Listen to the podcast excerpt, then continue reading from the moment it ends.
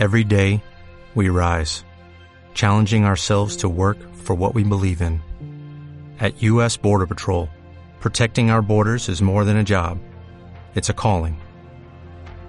Agents answer the call, working together to keep our country and communities safe. If you're ready for a new mission, join U.S. Border Patrol and go beyond. Learn more at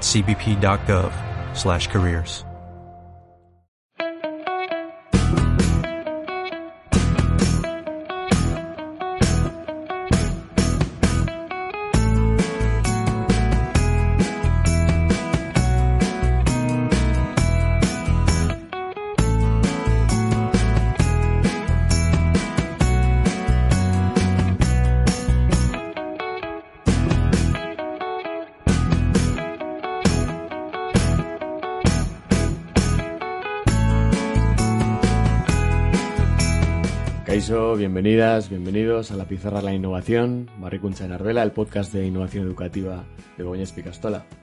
Esta vez vamos a hablar de valores. Es imprescindible transmitir al alumnado la importancia de la solidaridad, la empatía o el espíritu crítico para que generen un impacto social transformador. Y vamos a ver cómo los pone en práctica la Icastola, cómo los trabaja con el alumnado y qué objetivos persigue con este eje educativo. Vamos a profundizar también en la relación que tiene el centro con Caritas. Para ello contamos con Sonia Costillas, de Caritas Vizcaya. Hola, Sonia. Bye, Gunón, Gonzalo. Eh, y por parte de Begoña Espicastola contamos con Guruche Ruiz Escudero, responsable de religión en primaria. Kaiso Guruche. Kaiso Gunón. Y Aritz Lucea, responsable de pastoral. Kaiso Aritz. Eh, Gunón. Bueno, Aritz, empezamos contigo. Eh, ¿Por qué es importante trabajar los valores en educación en la Icastola? Bueno, a ver, eh, de una persona, de nosotros mismos, eh, lo que podemos decir es lo que, lo que hacemos o lo que nos ven hacer, más que lo que decimos que somos. Entonces, eh, si nosotros como centro educativo decimos que trabajamos el respeto, la cercanía a los excluidos, el bien común por la justicia, la gratuidad, solo podremos demostrar que lo estamos haciendo a través de, de, lo que se nos ve hacer. Entonces, eh, si queremos educar en esos valores, tendremos que impulsar actividades donde se nos vea a toda la comunidad educativa trabajar esos valores. Eh, al fin y al cabo, en nuestro caso centro diocesano, pues como ponemos a Jesús como origen de todo, pero bueno, pues podríamos poner a la Agenda 2030 o, o los derechos humanos, de ahí van a surgir unos valores, muchos de ellos comunes, que los trabajamos y solo podremos sostener que los trabajamos y que nuestro alumnado vive esos valores a través de las actividades que, les veamos hacer. Y de ahí surge un poco pues toda esta idea de, los valores y de, hacerlos visibles. Además, eh, Guruche, la idea es empezar pronto, ¿no? Es un proyecto que vertebra toda la Icastola. Hmm. Tú eres la responsable en primaria y ahí ya empezáis a hacer muchas acciones, ¿no? Relacionadas con los valores. Sí, bueno, también desde pequeños, ¿no? Al final eh, hay campañas que se hacen a nivel general y en ella también están involucrados los pequeños, pero luego sí es verdad que más dentro del aula, pues lo estamos implementando, pues en primaria, ¿no? Al final, dentro de esos proyectos que hacemos en el área de religión, bueno, pues que también luego haya un último paso, ¿no? Que sea una visión y, bueno, llevarlo a la práctica, ¿no? Una, acabar con una acción y que lo vean en el día a día y que también vean un porqué a esa solidaridad, por así decir, ¿no? Que no sea algo puntual. Llevar a la acción y para eso es imprescindible Caritas, ¿verdad, Sonia? Es un actor clave en este proceso. ¿Cómo ha sido este proceso de empezar a trabajar con Begoña bueno, eh, esto es un proceso, eh, como hablábamos antes de empezar la, la, entrevista, ¿no? Con Aritz y con Guruche, pues hace unos años, en el 2019, ¿no? Eh, más o menos, que, bueno, eh, nosotros desde Caritas venimos haciendo sensibilización con los centros educativos y especialmente con los centros de la RCBI desde hace muchísimos años. Pero eh, pensábamos, eh, tanto, tanto desde Begoñaspi y otros centros como desde Caritas, que faltaba, eh, digamos, hacer un programa mucho más estructurado donde todo lo que es la sensibilización y la acción sociocaritativa que deviene de esa sensibilización previa pues poderla poner, digamos, en firme y de hecho hemos hecho un convenio que lo firmamos el 20 de noviembre del 2020, si no me, equivoco, me equivoco, ¿no? Eh, es que nos pilló la pandemia por medio, entonces estos años de pandemia es, algo que también ¿no? nos deja un poco ahí que no sabes no sabemos muy bien, ¿no? Pero eh, está formalizado ¿eh? un convenio con toda la red para poder llevar a la práctica todas todas estas inquietudes de los jóvenes, del alumnado, del profesorado, ¿no? De qué manera toda esta sensibilidad la podíamos convertir en algo concreto, ¿no? Como decía Arichi Guruche, que realmente no solo sea eh, escuchar, ¿no? Charlas, no solo sea igual participar viendo un centro, sino y nosotros, desde la individualidad, ¿qué podemos hacer? ¿Cómo podemos sumar? Y de ahí surge Biochondo Seraturic, ¿no? Y es un proyecto diocesano, ¿eh? y está eh, desarrollándose en todo Vizcaya, tanto con la red CEBI como con centros también de Cristau Escola y algún colegio público también, ¿vale? Concretamente, Megoñaspi, eh, uno de los centros que eh, más, eh, digamos, ha, pues, eh, ha estado motivado pues para llevarlo a cabo. es verdad que, pues eso, las conversaciones y el poder ir desarrollando diferentes acciones lo hemos ido haciendo a lo largo de estos años, inclusive durante la pandemia también, ¿vale? Entonces, que esté Caritas, que esté Centro EVI, pues tiene todo el sentido, porque somos todos iglesia, ¿no? Al final teníamos que venir de la mano. Y una de las claves de este, de este proyecto, Aritz, es el proyecto de voluntariado, ¿no? Eh, en bachillerato lo convalidáis con la asignatura de religión. Eh, el alumnado también tiene la oportunidad de elegir sus propios proyectos. ¿Qué nos puedes contar de, este programa de voluntariado? Sí, es el programa de ITUAC, del que bueno, ya llevamos muchos años trabajando y, hemos hablado en distintos foros de él. Eh, es una parte de, de, la asignatura, pero bueno, una grandísima parte, ¿no? Eh, alumnado ya en bachiller están fuera de la educación obligatoria, lo cual nos permite un poco ciertas licencias que no, que no podemos hacer en cursos anteriores, ¿no? Como que ellos salgan de la ICASTOLA, desarrollar un programa incluso en horas lectivas, porque en cursos anteriores pues deberíamos acompañarles al ser educación obligatoria, encima son todavía pues, más jóvenes, pues ahí andamos un poco más limitados, ¿no? Todo, tiene que ser mucho más acompañado y más en grupos grandes en bachiller nos permite pues que cada cual, es decir, si queremos eh, trabajar la gratuidad, que cada uno de su tiempo libre, según sus, sus creencias, sus motivaciones, sus gustos, pueda dedicar parte de lo que sabe o de su tiempo a, a los demás, pues hombre, es una manera de, de impulsarles, de, de, darles un poco a, a probar, ¿no? En distintas eh, eh, actividades con diversas asociaciones y ahí por supuesto una de las eh, clave son Caritas porque bueno pues nos ofrece unas posibilidades de acercamiento a, a grupos en exclusión o riesgo de exclusión o, o simplemente grupos de personas a las que si no a lo mejor no, no nos acercaríamos y para que el alumnado conozca esos grupos que, que, los tenemos todos muy muy cerca, puerta con puerta, mm. pero a veces no les conocemos. Una forma de que salgan de aquí y aporten algo y reciban mucho, que normalmente reciben mucho más de lo que aportan. Incluso a veces son ellos mismos, ¿no? Los que se buscan el, el proyecto. Me contabas que incluso con, o sea, relacionado con el deporte, eh, clubes de, deportivos y tal, o sea, ahí también entra esa opción de, de voluntariado. Claro, primero de bachiller, pues solemos andar entre 100, 110, 120 alumnos y alumnas. Entonces nosotros sí les hacemos una primera batería de opciones en las que pueden elegir, pues proyectos de intercambio intergeneracional con residencias eh, de personas mayores, en, programas de infancia con Cáritas o otros programas con personas eh, pues bueno que están en riesgo de exclusión y pueden elegir por alguno de aquellos que les ofrecemos, pero nosotros no llegamos a todas las asociaciones y todas las posibilidades que hay en Vizcaya ni a la agenda particular de cada alumno y alumna. Entonces, aparte de las opciones que les ofrecemos, ellos pueden proponer pues oye, gente eh, muy implicada, por ejemplo, en deporte y en algún club en concreto, pues porque hacen hípica, por ejemplo, pues esto es un caso concreto que, que nos pasó una vez, ¿no? Pues que hacía hípica y en el club donde estaba, pues habían había grupos que hacían equinoterapia, eh, pues para ayudar a personas con ciertas discapacidades, pues una alumna dijo, yo puedo colaborar eh, en el club donde estoy en equinoterapia, pues, por supuesto, ¿no? Muchos clubes deportivos de baloncesto, fútbol, pues que quieren dedicar parte de su tiempo implicándose en, en aquel lugar donde, donde ya están, ¿no? O en una ONG o en una parroquia de su barrio a la que nosotros no llegamos, pues porque no podemos ofrecerles eh, de todo, pues bueno, ellos pueden libremente proponer, fuera de las opciones que nosotros les damos, pues algún lugar, a, a través de alguna inquietud o de algún grupo en el que ya están, pues participar y, y, colaborar en un proyecto así. Entonces, por supuesto, eso es a la carta. Cada alumno, alumno elige, en este caso en bachiller, donde quiere colaborar. Y luego, Guruche, eh, tendéis puentes entre diferentes etapas, ¿no? Porque el alumnado de primaria realiza acciones en infantil, el alumnado de secundaria también puede realizarlas en, en primaria. De alguna manera ponéis como un objetivo común en el que está en relación toda la comunidad educativa, ¿no? Eso es. Eh, tenemos las diferentes APS, eh, aprendizajes y servicio. Pues por un lado, en primaria tenemos eh, Sabaldo Escúa, que son eh, alumnos que se encargan ellos mismos de gestionar ese tiempo de estudio que se les facilita en, el, en la hora del comedor, en la hora del hantoki. Luego también alumnos y alumnas pues de tercero de primaria ayudan a hacer juegos con los de infantil.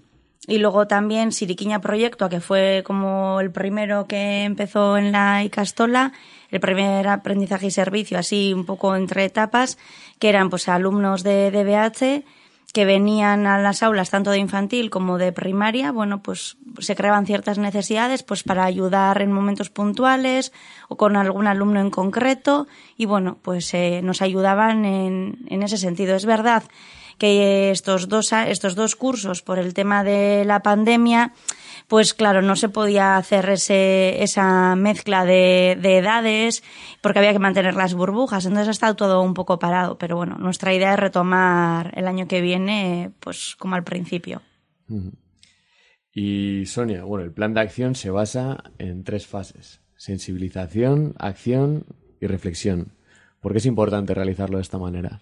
Te han pasado bien los apuntes, como sí, veo, sí, Gonzalo. Muy bien. bien. Eso es.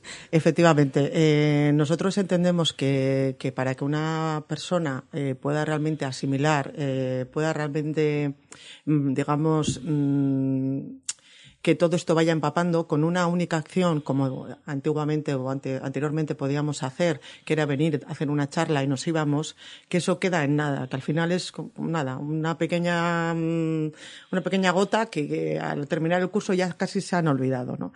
Entonces vemos que es necesario tres, tres pasos. Uno, que es la sensibilización, donde venimos a contar quiénes somos en un primer momento, dónde estamos, porque Caritas está en toda Vizcaya, en las siete vicarías, y luego a nivel de Begoñaspi, concretamente en este, en este territorio, dónde estamos y qué proyectos se desarrollan alrededor del cole. Como decía Aritz, muchas veces al lado de casa tenemos un proyecto y no lo conocen, pues porque no ha surgido la oportunidad, ¿no? Entonces, lo primero es dar a conocer eh, qué, realidades hay. Son diferentes realidades de pobreza, realidades de, de diferentes personas, colectivos, eh, pues bueno, que lo están pasando mal. Entonces, una vez que damos a conocer eso, el, con relación con, en este caso con Arich o con Guruche, hablamos un poco este curso y si están además metidos en algún proyecto concreto, proyecto educativo, oye, pues sobre qué igual es mejor que hablemos, ¿no? Con un grupo de edad concreto también, si estamos hablando del colectivo de alumnado. Entonces se decide que vamos a hablar, por ejemplo, como pasó hace un, par de años, sobre migraciones. Pues entonces trabajamos conjuntamente con Guruche en materiales, en, bueno, en, en la posibilidad de traer a personas para contar su testimonio. Una persona migrante vino en aquel mm. momento, Gladys, ¿no?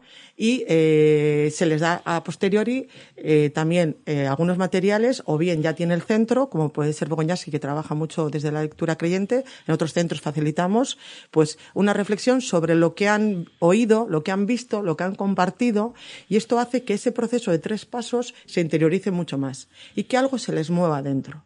Cuando son más pequeñitos, muchas veces son preguntas que luego hasta pueden hacer en casa, que hasta ese momento igual no ha surgido y hace que los padres, ¿no? Digan, uy, estamos aquí en una, ¿no? Nosotros tenemos de todo, nos están hablando de que alguien ha tenido que escapar de su país porque no tenía ni para comer o porque había un conflicto.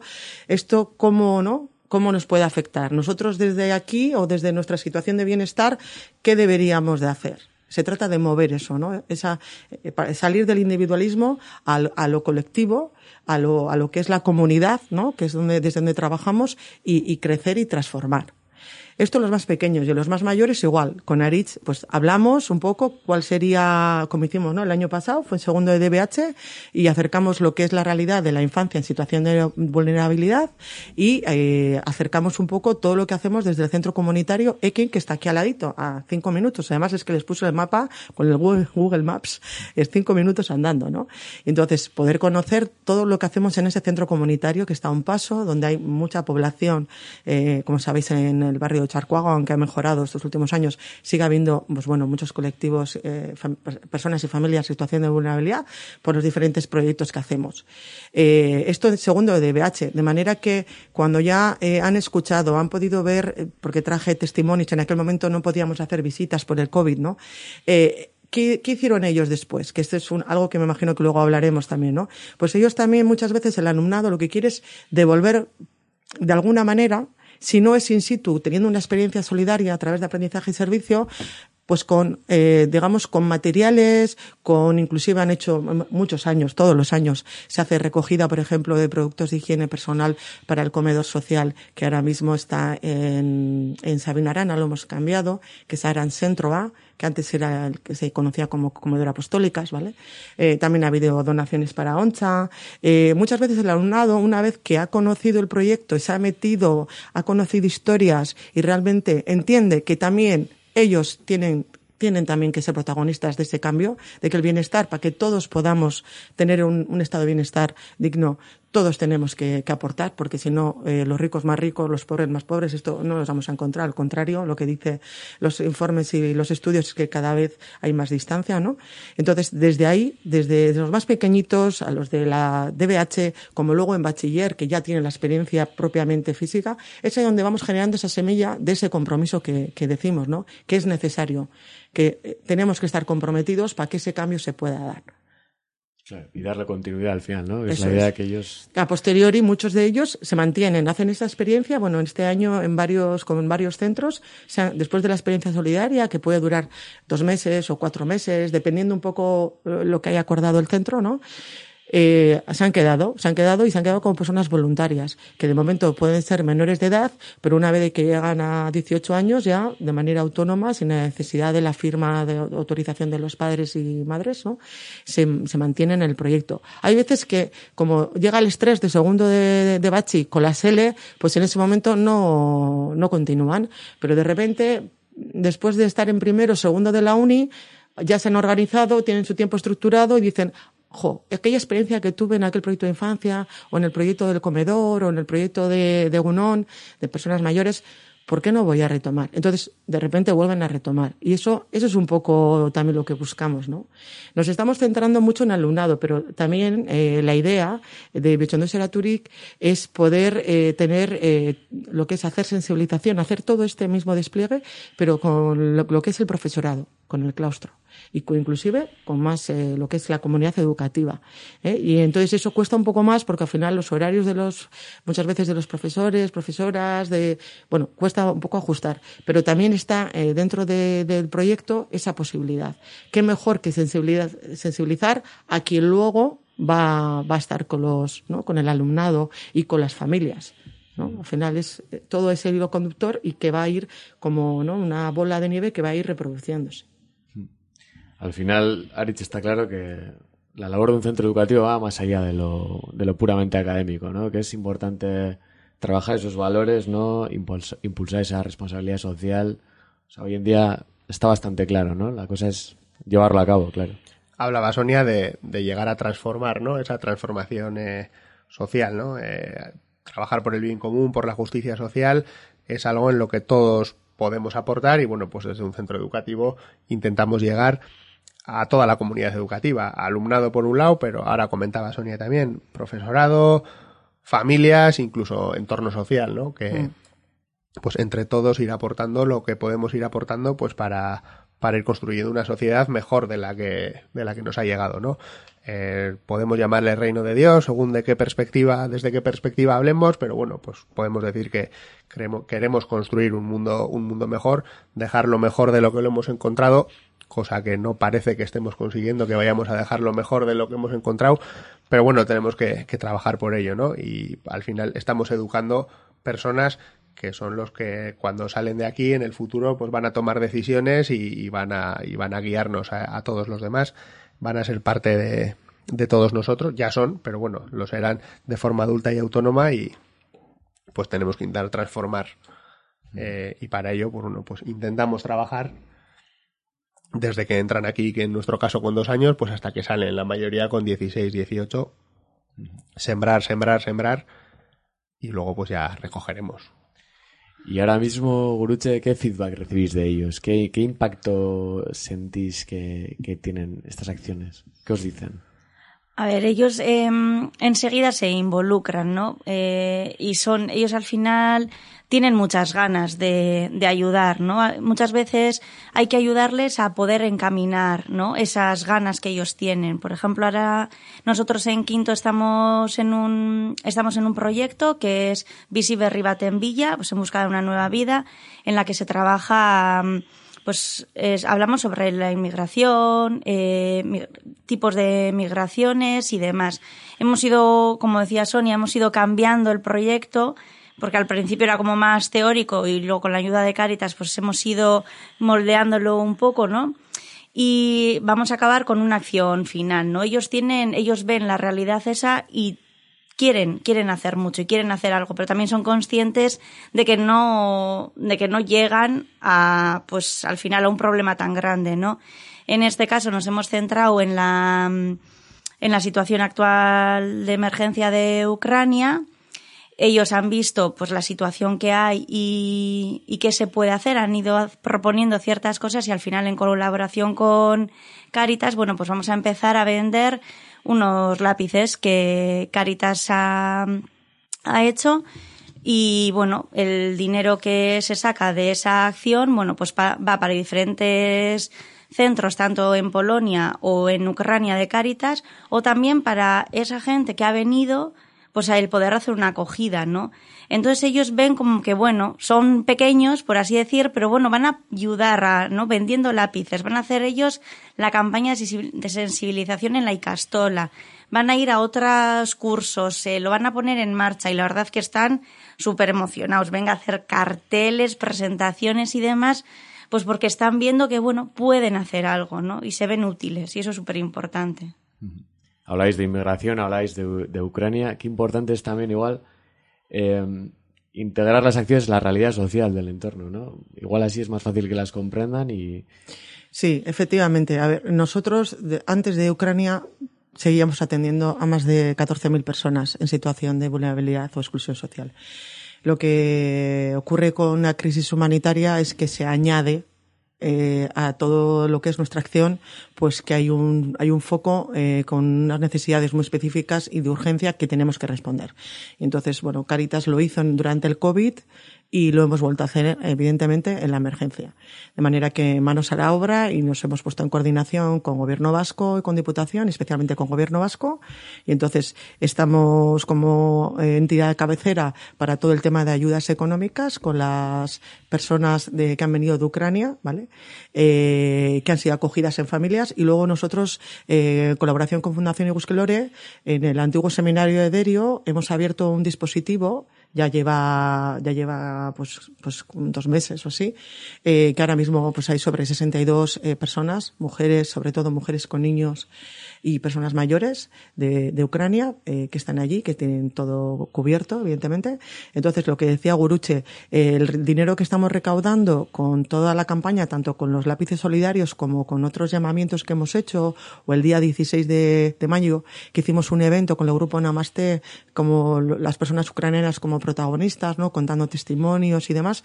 Todo ese dinero va tanto para, lo como ha dicho Guruche, las caritas con las que nos coordinamos, Caritas Polonia, Moldavia, Bulgaria, Rumanía y Polonia, como eh, lo que nosotros a nivel de Vizcaya también estamos sosteniendo, ¿vale?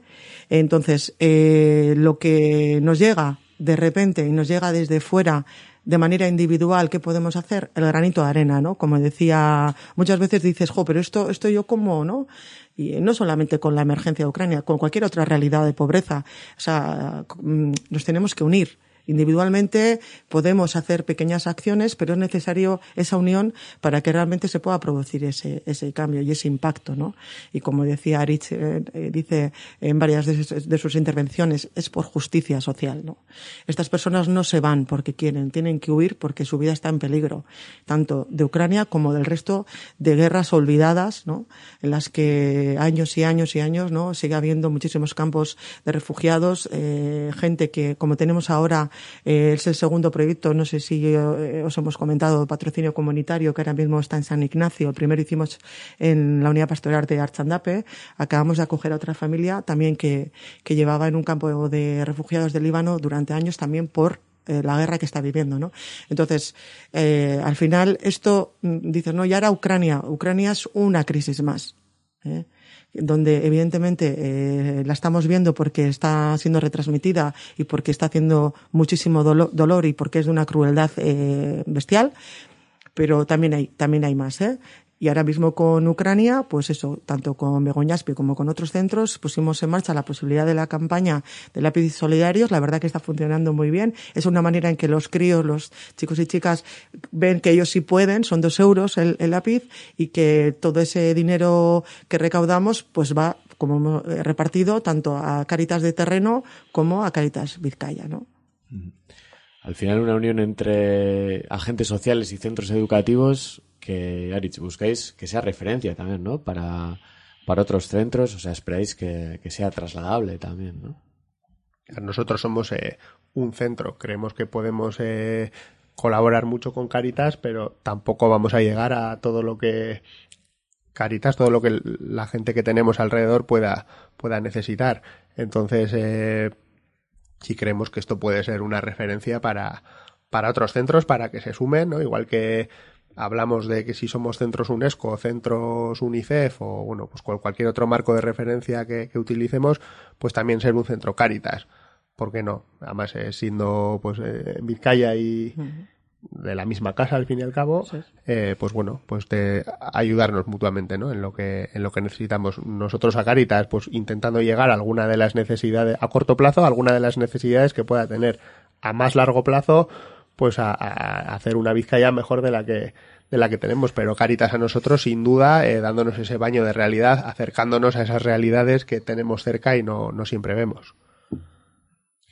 Bueno, y luego eh, sí que es verdad que la, la, pandemia os ha impedido realizar muchos proyectos, pero imagino que ahora vais a poder realizar muchas cosas que, como nos gustaría también compartir, ¿no? Sí, todas las que, a ver, todo este tipo de proyectos, los que ha, comentado antes Guruche, en los que nos mezclábamos entre alumnado de Icastola de diferentes etapas y edades, pues por las burbujas y protocolos establecidos eran imposibles, pero lo mismo con, con Caritas con, y con otras organizaciones que trabajamos, todo lo que haya sido encontrarnos con personas eh, distintas que está en otro ámbito, eh, en otros círculos, pues ha tenido que estar parada. Hemos podido hacer algunas cosas online, eh, hemos aprendido mucho también, pero otras cosas han tenido que estar paradas por, simplemente porque no podíamos eh, juntarnos más que, bueno, pues con los que teníamos cerquita. Ahora que se nos vuelve a abrir la puerta, pues estamos trabajando para retomar, reiniciar algunas cosas y poner en marcha otras que teníamos pensadas y no habíamos podido llegar a implementar. Algo que podáis adelantar en primicia. Bueno, en eh, este ahora, eh, en estos momentos, podía explicarlo mejor a pero en eso, en Bachi, eh, pues están ahí currando a tope los, los alumnos y alumnas en unos, bueno, en unos vídeos. Primero están buscando información y para hacer unos vídeos, unos tutoriales sobre el buen trato buen trato eh, en relación a diferentes colectivos, no únicamente hacia la infancia, sino también personas mayores, personas migrantes. Nos parece que es una de las claves también de este proyecto, ¿no? Y de lo que se trabaja desde el centro, que es la, lo que ha dicho antes Aritz, ¿no? La crítica, el pensamiento crítico es fundamental. Y esto está enfocado, perdón, en tercero de la ESO, que me he liado yo con, con bachiller, tercero de la ESO.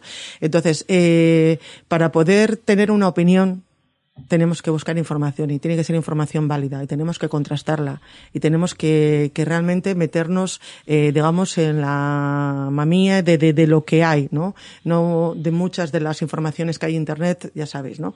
Entonces, eh, cuando hablamos de buen trato, ¿qué significa buen trato? ¿A qué nos estamos refiriendo?